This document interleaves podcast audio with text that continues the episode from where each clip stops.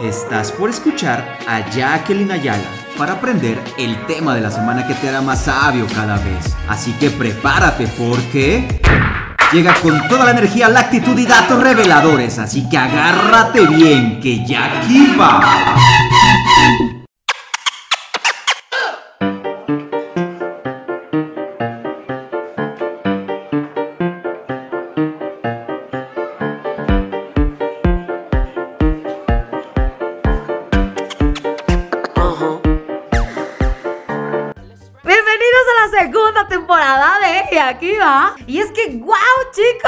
De verdad que no lo puedo creer. Tan rápido pasó un año y poquito a poquito.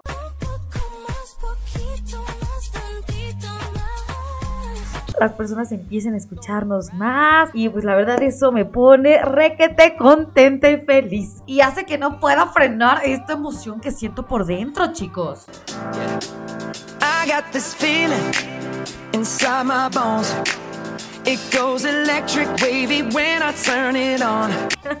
Perdónenme chicos, nota si me escuchan que hablo un poco raro es porque el sábado pasado me pusieron brack, entonces no puedo hablar muy bien. De hecho la semana pasada no pude grabar porque hablaba terrible, o sea, muy muy mal, así como como fresa pero con problemas de dislexia. No, no, muy mal. Entonces, además se me salía la baba, imagínense. Así que pues mejor decidimos que no íbamos a hacer podcast. Pero ya retomando aquí nuevamente el tema con ustedes, quiero decirles que en esta segunda temporada vamos a ponernos muy creativos y más presentes en las redes sociales.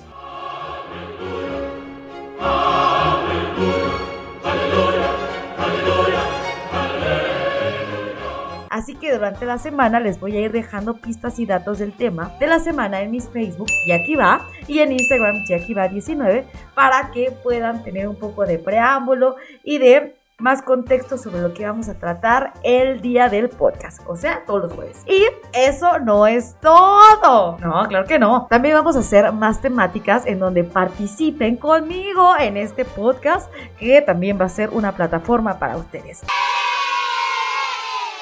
Así que de vez en cuando vamos a tener algunas temáticas donde ustedes puedan participar y podamos grabar algunos temas en conjunto que les apasione, les llene y quieran compartirlo aquí con todo nuestro público. ¡Ay!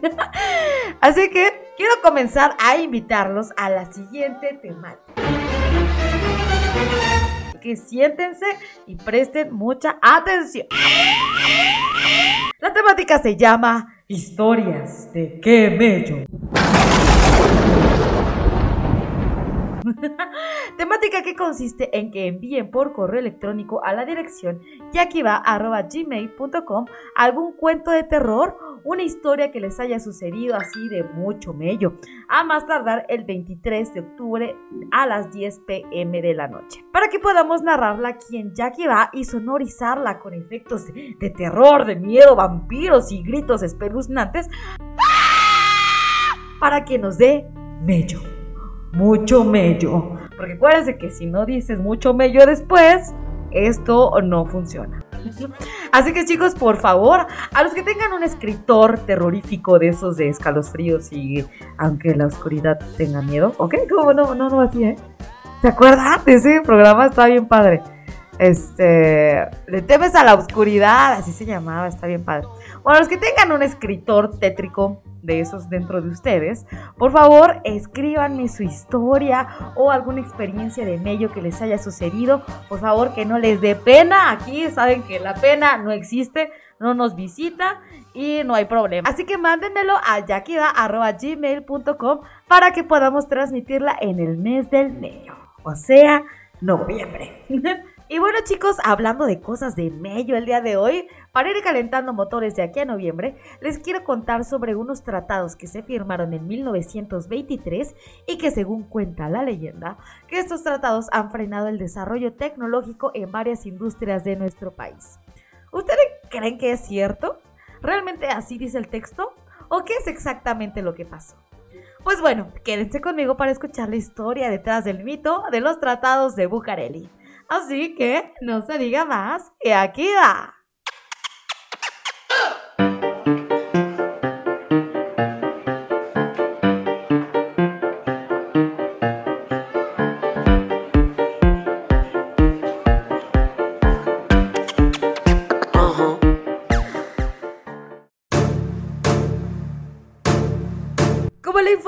Es muy extensa, muchachos, vamos a tener que dividirla en dos podcasts. Así que esta primera parte vamos a platicar sobre el contexto histórico y bibliográfico de lo que acontecía en esos ayeres y en el segundo podcast de la próxima semana hablaremos de las consecuencias de esta leyenda turbia y obscura que nos hace creer que gracias a estos acuerdos del demonio, México estuvo condenado hasta nuestra actualidad al rezago tecnológico, educativo e industrial.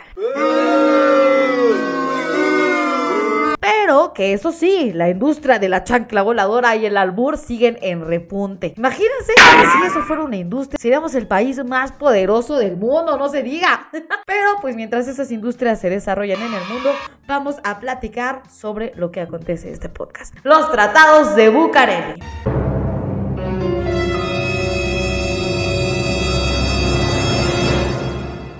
Los tratados de Bucareli surgen en septiembre de 1923 tras conveniencias entre México y los Estados Unidos.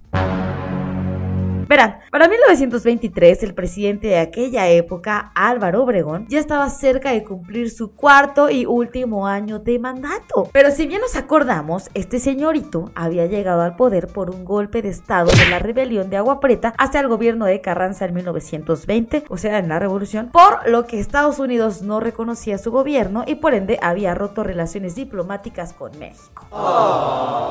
O sea, en otras palabras, Estados Unidos dijo, no, mira, yo ya me había entendido con Carranza para que yo pudiera utilizar sus tierras y hacer mis empresas petroleras americanas en su país y que no tuviera ningún tema que me limitara. Y ahora me pones a la constitución de 1917, donde el artículo 27 dice que la tierra ahora es de los mexicanos y entonces pues me vas a tener que obligar a mí a pagar impuestos y yo no quiero eso. Así que si no me entero, no pasó y no te reconozco.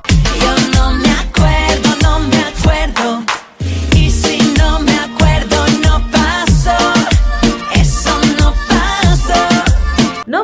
transcurrido estos tres años, ambas partes se dan cuenta que necesitan retomar esas relaciones diplomáticas por conveniencias de ambas partes. Así que, pues por un lado Estados Unidos tenía dos principales intereses y por el otro lado México tenía un interés de un peso considerable para el gobierno de aquella época. Así que vamos a conocer primeramente los intereses de Estados Unidos.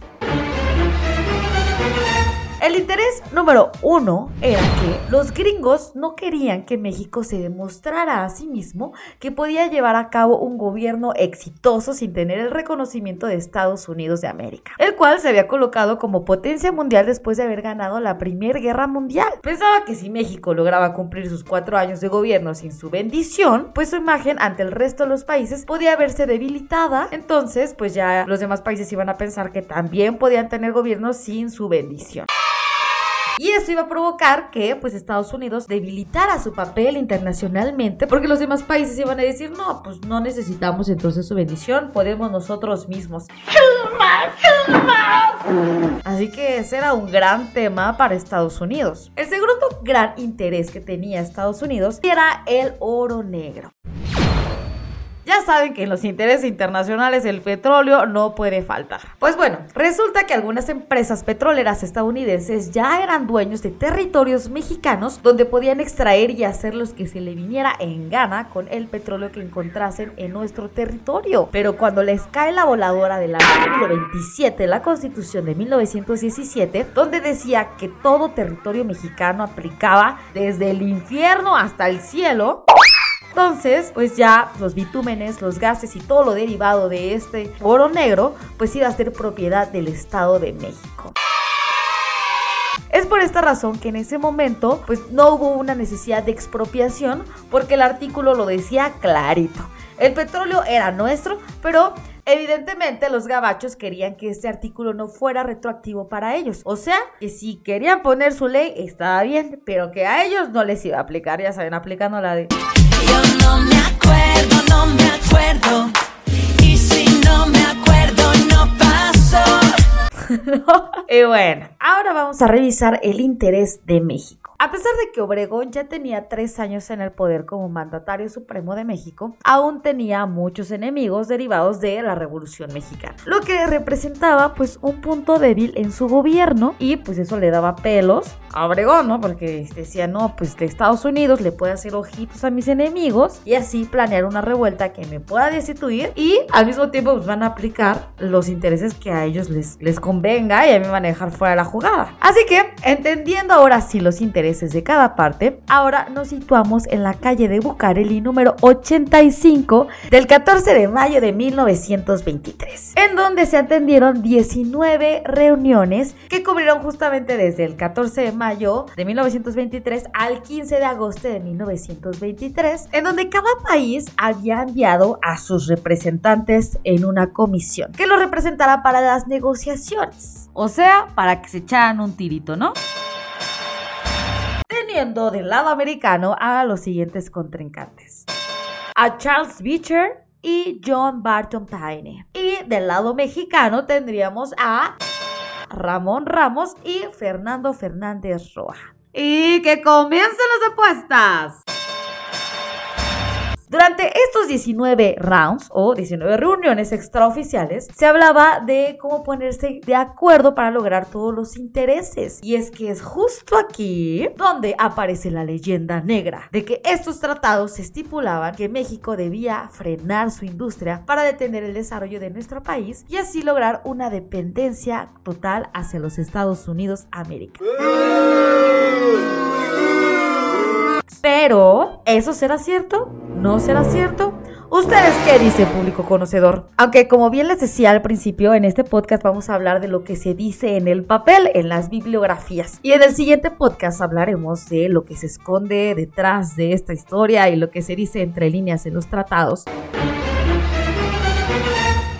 dictaminaremos si eso es cierto, si no es cierto, si es parte de la ficción o de una teoría conspiranoica y empezaremos a analizar nuestras propias conclusiones. Pero sale, primero hay que conocer lo que se dice textualmente y luego nos vamos a la parte entre líneas.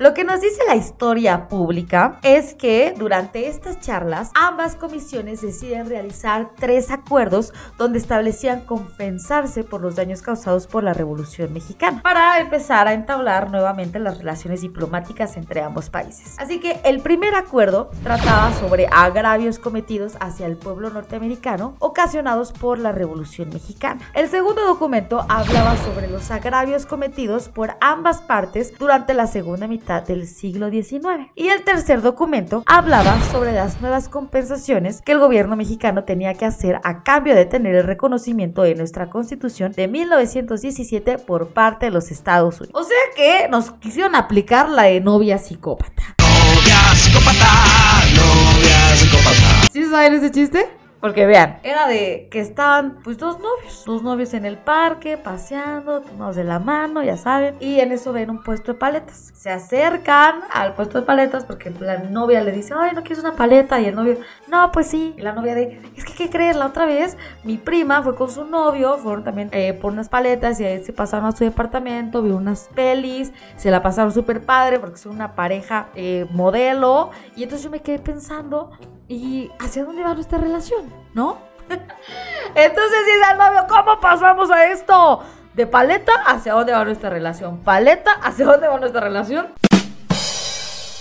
O sea, ¿cómo? ¿No? Y fue lo mismo, o sea, ¿cómo pasamos de que Estados Unidos quería reconocernos para no debilitar su postura internacionalmente y querer tener el consentimiento del pueblo mexicano para que las petroleras americanas siguieran explotando nuestras tierras sin ley que les limitara en absoluto a pagarles además a todos los daños causados a sus empresas y territorios por la Revolución Mexicana, más agravios de la segunda mitad del siglo XIX, más compensaciones actuales para que nos reconozca. O sea, la verdad es que Estados Unidos sí nos aplicó el belinzazo. Ganando como siempre.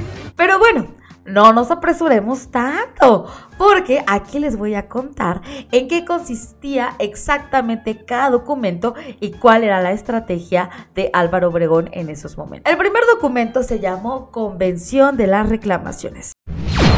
Donde básicamente decía que México estaba dispuesto a pagar oro en efectivo a Washington como compensación a cualquier reclamación por daños causados a personas, empresas, inversiones o intereses norteamericanos de cualquier tipo entre los periodos del 20 de noviembre de 1910 al 31 de mayo de 1920, que es la fecha que considera Estados Unidos en donde terminó la Revolución Mexicana. Aunque a nosotros todavía la fecha puede ser discutible. No obstante, la suma de todo este dinero por haber expropiado y destruido empresas norteamericanas que habían estado de maravilla durante el porfiriato, pues eran una cifra exorbitante para las finanzas mexicanas. No obstante, Obregón utilizó su poderosa y firmó el acuerdo endeudándonos terriblemente. Tú no nada que decir. Y ustedes dirán, ¡ay, qué reverendo pedazo de alcornoque es este tipo que nos endeudó desde aquella vez! No obstante, Obregón tenía guardado un as bajo la manga para el segundo acuerdo, llamado Convención de las Reclamaciones Generales, que era básicamente lo mismo del documento anterior, con la diferencia de que aquí México podía ponerse las pilas y también hacer reclamaciones de compensación Yo también tengo derecho a pasarla bien. y pues así nivelar la deuda de cierta manera. Al final, la deuda quedó que México tenía que pagar 430 millones de dólares. No tienes llenadera, tú de veras. que serían recalculados con las compensaciones que México exigía a los Estados Unidos americanos. Pero eso no es todo, muchachos, porque el verdadero as seguía guardado bajo la manga.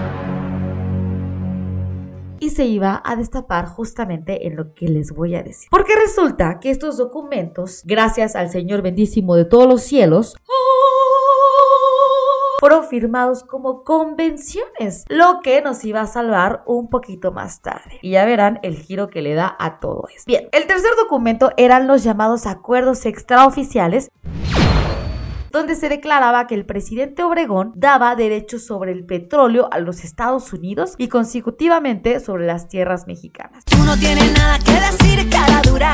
Lo que pues abiertamente violentaba el artículo 27 de nuestra querida constitución, razón por la cual nunca fueron pasadas al Congreso y solo se firmaron confidencialmente por los presidentes Álvaro Obregón y Warren Harding. Porque tontos no eran, ¿verdad? Y bueno. Como Estados Unidos ya le urgía que México empezara a pagar la deuda el 24 de agosto de 1923, el gobierno de México recibe un telegramón en donde decía que Estados Unidos finalmente reconocía a nuestra constitución de 1917 y hacía que nuestro gobierno pues ya era legítimo ante sus ojos, ¿verdad? Ya nos había dado la bendición. Y pues Obregón ya tenía a los Estados Unidos de su lado, aunque a un precio en este punto aún muy, muy, muy caro. Hasta aquí parece que Obregón se puso de pechito y se bajó los pantalones, porque con estos acuerdos le otorgaban a Estados Unidos pues una posición muy favorable, ¿no? Yo súper bien, todo perfecto, ganando como siempre. Así que agárrense bien, muchachos, porque estoy a punto de contarles el trucazo que se aventó nuestro queridísimo Manco de Celaya. Como gobiernos tenían prisa por llegar a un acuerdo, decidieron que la vía más factible para establecer los lineamientos sería a través de convenciones en vez de tratados. Pues ya que en las convenciones no demorabas tantísimo tiempo como lo hubieras hecho en un tratado. Y las convenciones permitían hacer acuerdos firmados legalmente fuera del derecho internacional, lo que hacía que el trámite pues fuera mucho más expedito, menos burocrático y además tuviera una validez jurídica. Pero acuérdense que todo lo que brilla no siempre es oro, ¿verdad? Así que hasta aquí hacer convenciones pues suena de maravilla, ¿no? De lujo. Sin embargo, esto tiene un dark side, así como estos tratados de Bucarest. Y es que a pesar de tener validez jurídica, su cumplimiento no es exigible legalmente ¡Ay, caramba! en caso de que alguien pues no quiera cumplir. Por lo que no hay represalias en caso de no cumplir lo acordado, o al menos no represalias legales. No obstante, sí estaba estipulado en las dos convenciones un proceso por el cual las indemnizaciones podían ser aprobadas y cumplidas. Este proceso consistía primero en que tenían que elaborar una reclamación formal acompañada de evidencia y que a su vez esta evidencia fuera validada por el comisionado mexicano y el americano. Y ahora sí, ya que ambos comisionados hubieran dicho no, pues sí está bien, ahora sí, México, cállate con el cheque y páganos la indemnización. Pero resulta que esto escrito se ve padrísimo. Pero cuando lo llevas a la práctica, pues la verdad es que se vuelve un verdadero merequetengue. Y para no hacerles el cuento más largo, pues México recibió cerca de 3.000 reclamaciones, de las cuales pagó, adivinen cuánto. Pues ninguna, porque ninguna de ellas tenía pruebas contundentes. Así que Estados Unidos pues se tomó una cucharada de su propia medicina, porque a pesar de que no pagamos nada, todo fue completamente legal. Miren, plebe, no hay que dar sinvergüenza, pero sí hay que decidir lo legal. Así que aquí quiero hacer un paréntesis rapidísimo.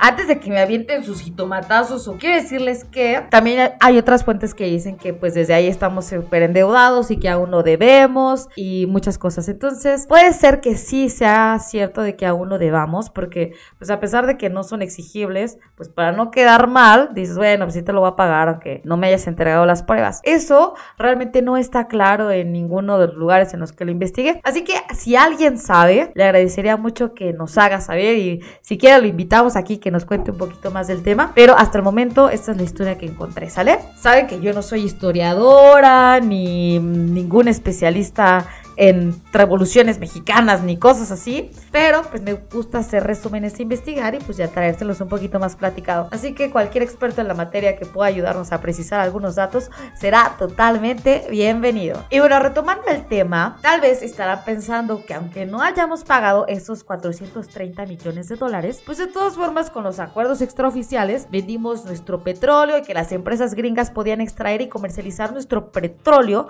sin tener que regularizarse. Perdónenme que petróleo me cueste trabajo pronunciar, al igual que otras palabras, pero ya saben que son los brackets, ¿verdad? Ok, y bueno, pues tampoco querían regularizarse ni pagar concesiones y por ende, pues tampoco impuestos. Pues eso era finalmente el interés de los Estados Unidos. No obstante, México tenía otro as guardado bajo la manga. Aunque para esto, pues México también tenía que doblar las manitas un poco, ¿verdad? No tienes llenadera, tú de veras. Y bueno, Obregón en los acuerdos extraoficiales otorgó concesiones a las empresas gringas que pudieran extraer petróleo de nuestra tierra y además les perdonó sus adeudos pendientes, fíjense nomás. Por lo que el negocio del oro negro para los yanquis pues seguía de pie y caminando. Sin embargo, el trasfondo de estos términos también representaba una jugarreta de interpretación. Pues verán, el aceptar un esquema de concesión por parte del Estado mexicano, los gringos aceptaban de manera implícita que nosotros les dábamos el permiso de explotar nuestra tierra, porque a pesar de que tuvieran su infraestructura en nuestro territorio, el petróleo que obtuvieran sería y seguiría siendo mexicano.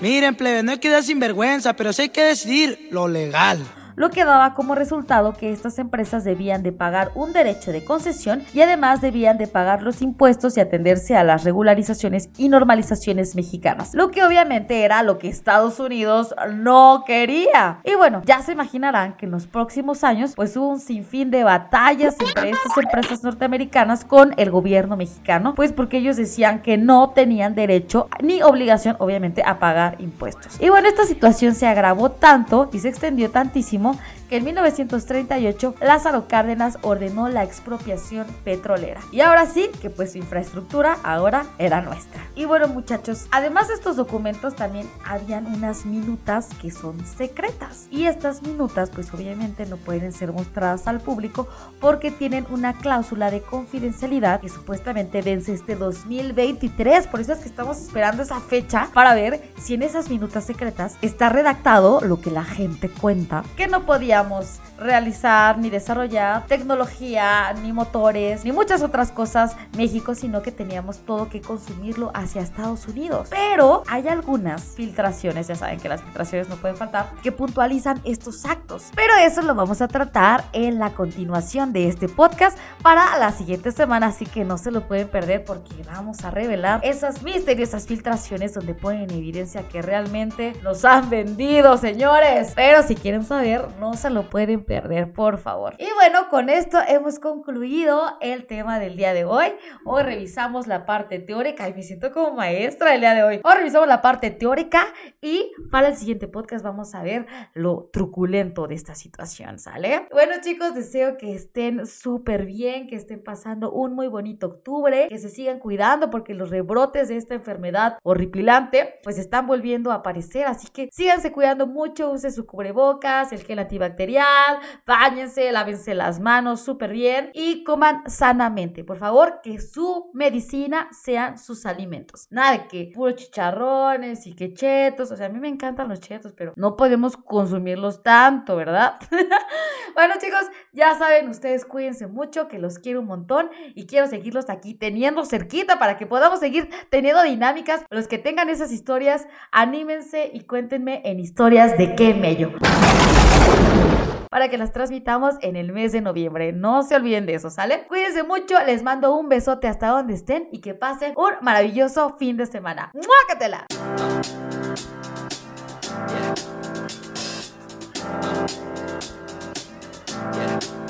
I got this feeling inside my bones. It goes electric wavy when I turn it on. Off from my city, off from my home. We're flying up no ceiling when we in our zone. I got that sunshine in my pocket, got that good soul in my feet. I feel that hot blood in my body when it drops.